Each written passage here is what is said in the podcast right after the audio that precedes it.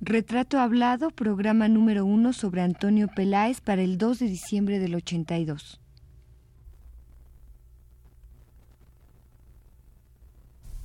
Radio UNAM presenta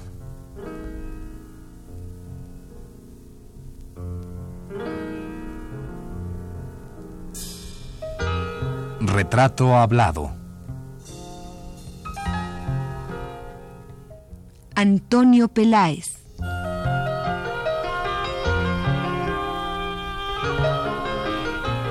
Un reportaje a cargo de Elvira García.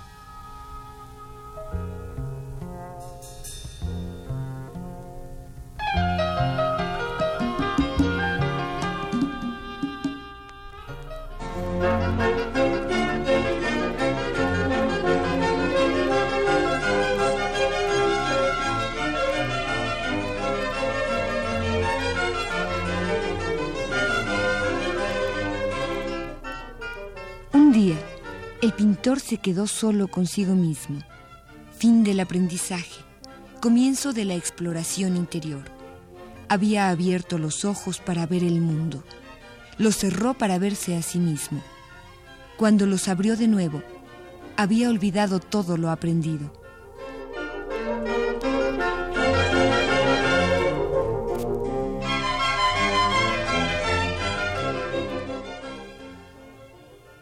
Así se expresa el poeta Octavio Paz en su ensayo El Diablo Suelto, recopilado en el libro Antonio Peláez, pintor, publicado dentro de la colección CEP 70 en el año de 1975.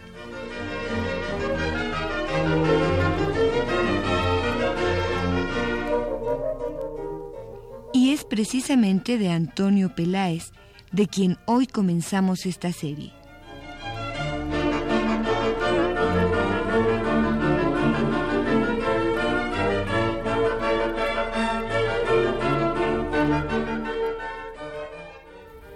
Peláez, vamos a empezar, como siempre en este programa, por tu infancia. Tú me platicabas hace unos días de algo que tiene mucho que ver con tu pintura y que seguramente tú lo has identificado, que es tu provincia en España, en Asturias, y que son todas estas cosas del agua, de la lluvia constante, del mar, y que está presente en tu obra. Yo creo que todas las infancias en un pueblo o una ciudad, de un modo o de otro, nos marcan a todos, consciente o inconscientemente. Ahora a mí me toca un pueblo muy bellísimo y temible, de naturaleza muy fuerte, muy sombrío, muy lluvioso, como tú dices, donde el invierno dura seis meses, suena el mar Cantábrico, que es un mar atroz, suena el mar Cantábrico a todas horas, tiemblan los vidrios, en fin, poco, muy literario para platicarlo y muy poco, muy poco optimista para vivirlo pero claro que me ha marcado mucho. Toño, ¿y tu casa? ¿Cómo era tu casa? Porque también tu casa forma parte de ese contexto, ¿no? Sí, sí, sí, más bien yo, eh, cuando dejé mi, infancia y me fui, lo único que me quedó de recuerdo así profundo y, y obsesionante que todavía me dura, más que el pueblo, es mi casa, que era un caserón grande, bueno, abandonado un poco, raído, así con grandes cortinajes, muy sugerente y donde yo prefería vivir encerrado a, salir a la calle. De hecho, yo descubrí un carácter optimista cuando llegué de muy joven a México, pero de esa infancia fue poco, poco optimista para mí y pensada desde ahora, interesante, interesante y claro, me marcó. Es un pueblo que tiene una iglesia gótica, tiene murallas del siglo XIII, tiene un mar bárbaro con unos acantilados eh, de la altura de que de la quebrada que rodean todo el pueblo y un mar agresivo. Entonces mi ideal era no salir jamás de mi casa. Y tal vez parte de mi color en el futuro eh, dependió un poquito de esa humedad y de esos verdes y de esos grises y de esas rocas. Toño, pero esa era una casa y, un, y una tierra que realmente tú no considerabas como tuya, o sea, lo vienes a descubrir un poco más tarde, ¿no? Claro, cuando llegas Bueno, fuimos una familia muy, muy ligada a México desde mi abuela. O sea, yo salí cuando la guerra, pero la guerra fue la que, la que provocó esa salida, pero de hecho mi familia ya te digo, desde mi abuela, creo que vino en barco de vela a México y me hablaba de, de niño de Tacubaya. Y yo viví rodeado de fotografías de México y de correspondencia de México y de música de México. Un día platicaba con unos amigos que cuando oían México a la orilla de un palmar y la marcha de Zacatecas, me recordaban Llanes, Asturias, que era lo que oía de pequeño. Y luego después Agustín Lara y por toneladas.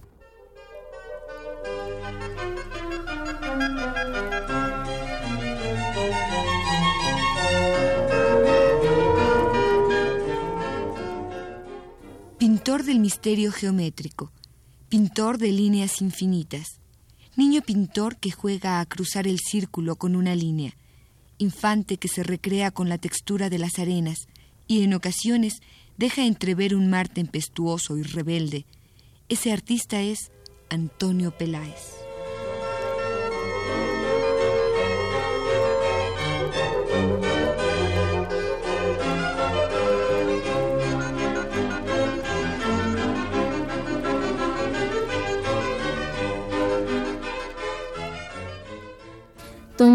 Te vas, claro, te vas de, de, Asturias, te vas de España eh, por motivo de la guerra civil y sales con rumbo a Francia, ¿verdad? A Francia. Salí en un barco de refugiados, como todo el mundo.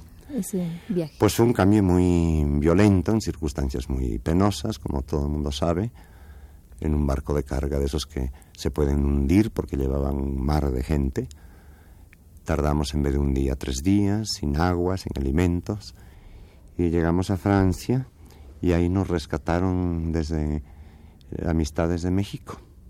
¿Otra vez México? Sí. Nos quedamos en Francia un tiempo. Fue mi primer visita a París con mi, con mi madre, que era una mujer que le encantaba que yo fuera una persona inútil y, lo logró en cierta medida. que no quería que estudiara, que no quería que me dedicara a cosas prácticas. Y estuvimos un largo tiempo en París, que me asombró mucho a esa edad. Era la época antes de la guerra, donde todavía existían esas mujeres así sensacionales y exóticas. Y ya de ahí nos vinimos en barco hasta Veracruz, en un barco el Mexic, que venían varias gentes que luego traté mucho en México, venían en ese mismo viaje. ¿Quiénes eran esas gentes? Gina Saniel, una famosa modelo que fue una belleza de una época, tú eres muy joven para acordarte de ella, que me asombraba mucho en el viaje y siempre yo trataba de que me sonriera. Era una mujer muy bonita. Sí. Llegué a Veracruz, no me sorprendió porque estaba yo tan familiarizado con México de anécdotas y de comentarios y de libros y de fotos y de todo, que me encantó Veracruz. Me encantó Veracruz. Rápidamente fui con mi hermano Tario, el escritor, y su cuñada Carmen mi cuñada, nos fuimos a tomar una cerveza, de mis primeras cervezas, en los portales de Veracruz, ya con la marimba, y me sentí muy en mi casa. Sobre todo yo creo que traía desde que nací un deseo del sol. Por lo cual mi identificación con México en amistades, en carácter, fue rápida.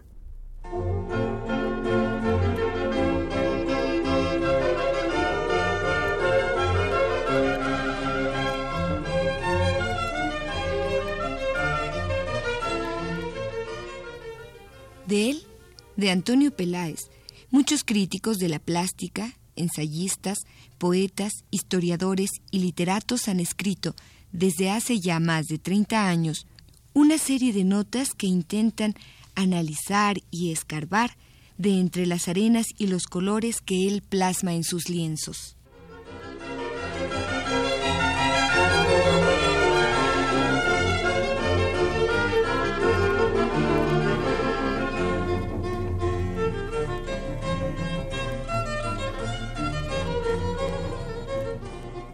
Esos ensayos, todos ellos dotados de una calidad poética.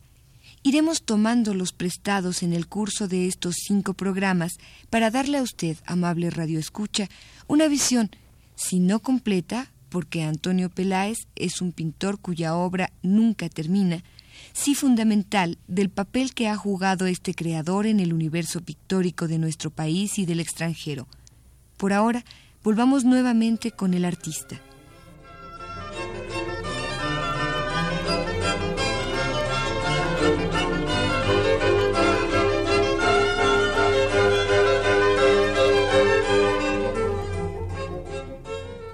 Y además del sol, ¿qué otra cosa tendría México en ese tiempo que no tenía España? El carácter, claro.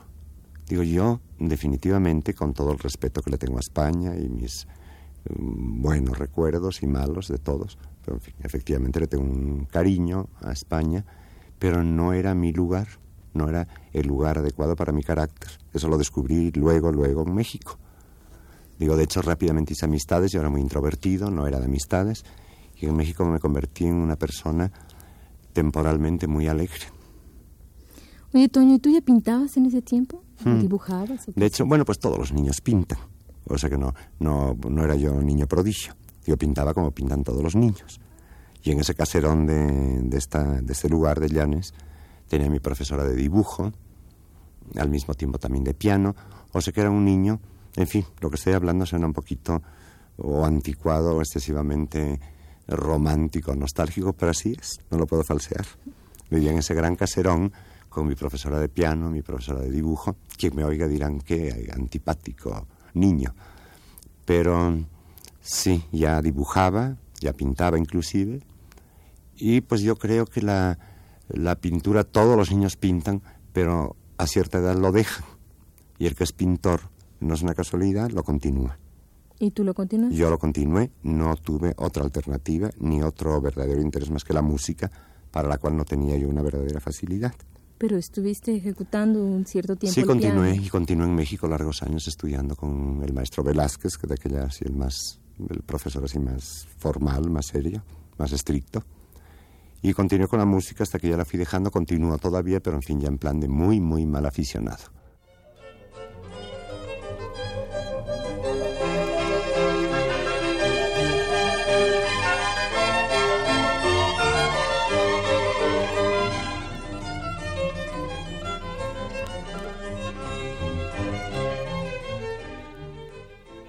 Decía Octavio Paz en su ensayo El Diablo Suelto que un día el artista que es Peláez comenzó una exploración a su interior y que ahí, en la soledad, nació otra obra muy distinta a la que hiciera a finales de los años 40 y principio de los 50, época en que dominaba lo figurativo con su paleta. Luego, a raíz de un largo viaje por Europa, del que nos contará en programas adelante, Peláez encontró el que sería su camino, la expresión abstracta, las líneas geométricas, el graffiti, la espontaneidad de su interior, plasmada por fin en el lienzo.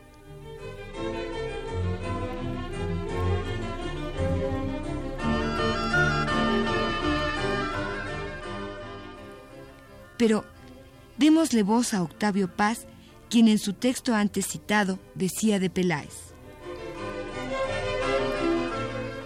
El espacio que configuran la mayoría de las telas de Antonio Peláez es otro espacio. El muro urbano, pared de colegio o de prisión, de patio de vecindad o de hospital. Superficie que es más tiempo que espacio.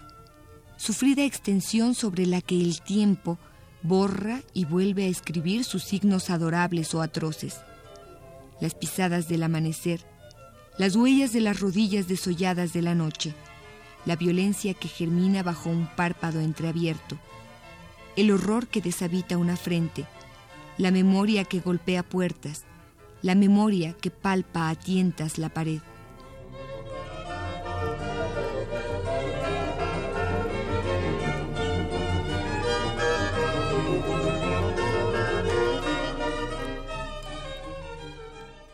Y luego en México llegué a vivir en la Avenida México, enfrente del Parque México, que eso me pareció deslumbrante porque eso no existe en Europa, de tener un parque así en la ventana, frente a la ventana.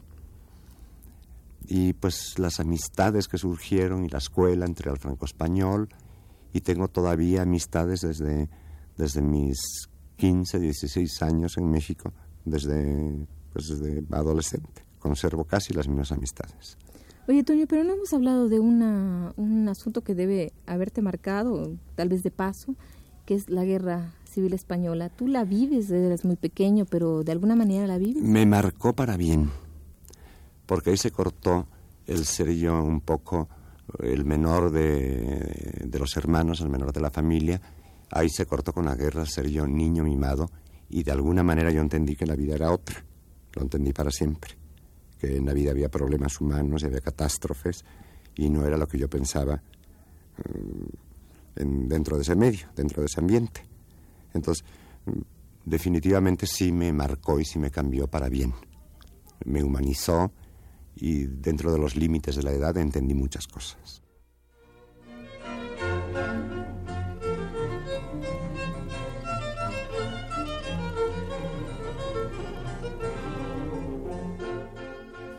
En otro párrafo de su texto, El Diablo Suelto, Octavio Paz dice de las telas del pintor que nos ocupa.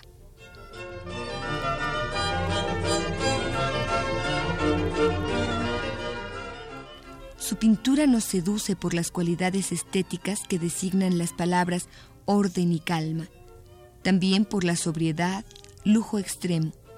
Pero la verdadera seducción es el orden moral.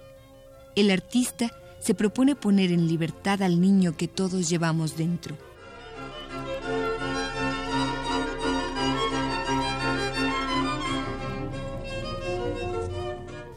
Y añade Octavio Paz.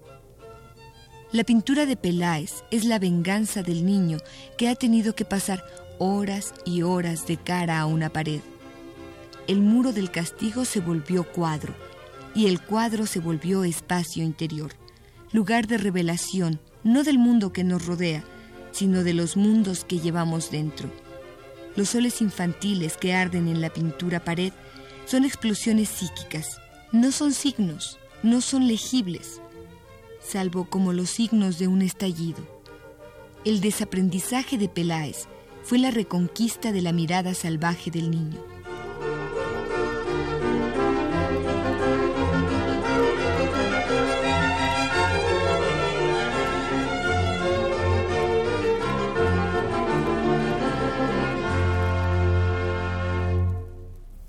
Hasta aquí el texto de Octavio Paz. Vayamos ahora a conversar con el pintor y dejemos que él concluya esta primera emisión. Toño, tú llegas a México, a la Ciudad de México, después de ese viaje por uh, a través de Veracruz. ¿Cómo era la Ciudad de México a los ojos de un niño? Ah, no, pues era, era una ciudad eh, asoleada, mágica, confortable, poética. Todo insurgentes casi eran casas con jardín todavía eran parques, era una ciudad pequeña, con un sol que ya se nos ha olvidado a todos, y era una ciudad muy confortable, a un ritmo lento, fácil, y por otro lado yo tenía aquí casi toda mi familia, en México. ¿Te impresionó la Ciudad de México? Me impresionó mucho, me, me, me, pareció una ciudad muy vivible, con todo y que venía con el deslumbramiento de París, pues me pareció el lugar más habitable. Hasta la fecha, con todo que está tan dura de vivir, hasta la fecha me parece la ciudad más vivible. Toño, un detalle. Tú llegas en 1936 a 37. Sí, 37. Y un año después te nacionalizas mexicano. Es cosa un poco extraña. No, bueno, mis padres tenían nacionalidad mexicana. Si yo no, no hubiera yo podido salir de España, o sea, yo nunca tuve nacionalidad mexicana porque ya como niño salí hijo de españoles nacionalizados que vivían en México. O sea, nunca tuviste nacionalidad española, más nunca. Nunca. Y luego a los 19 años tuve ya pasaporte mexicano, hasta la fecha. ¿Y nunca tuviste el conflicto entre ser español y ser mexicano? No, bueno, sí lo tengo un poco hasta la fecha, porque siempre mi modo de hablar, mi larga nariz, este, pues siempre me marcan. Y no me agrada mucho porque en el país que he vivido siempre, que me ha brindado todo, eh, no me gusta transitar como extranjero. Y la verdad es que yo he vivido tan intensamente México, más que muchísimos mexicanos. He vivido tan intensamente mis amistades y la vida cultural de México y los cabarets de México y la adolescencia. pues no me resulta muy grato transitar como, como una gente de afuera.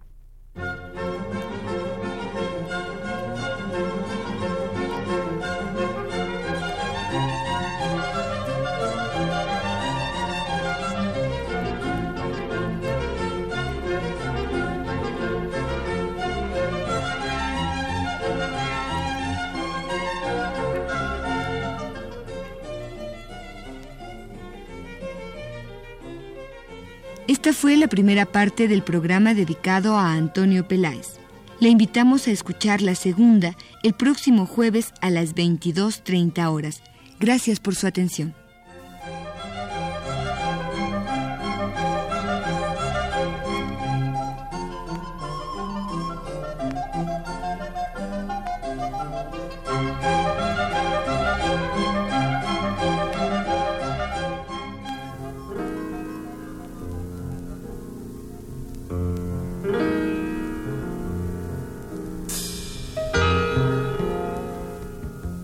Radio UNAM presentó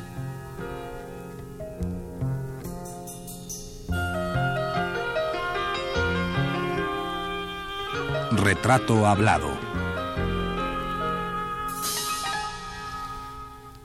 Antonio Peláez.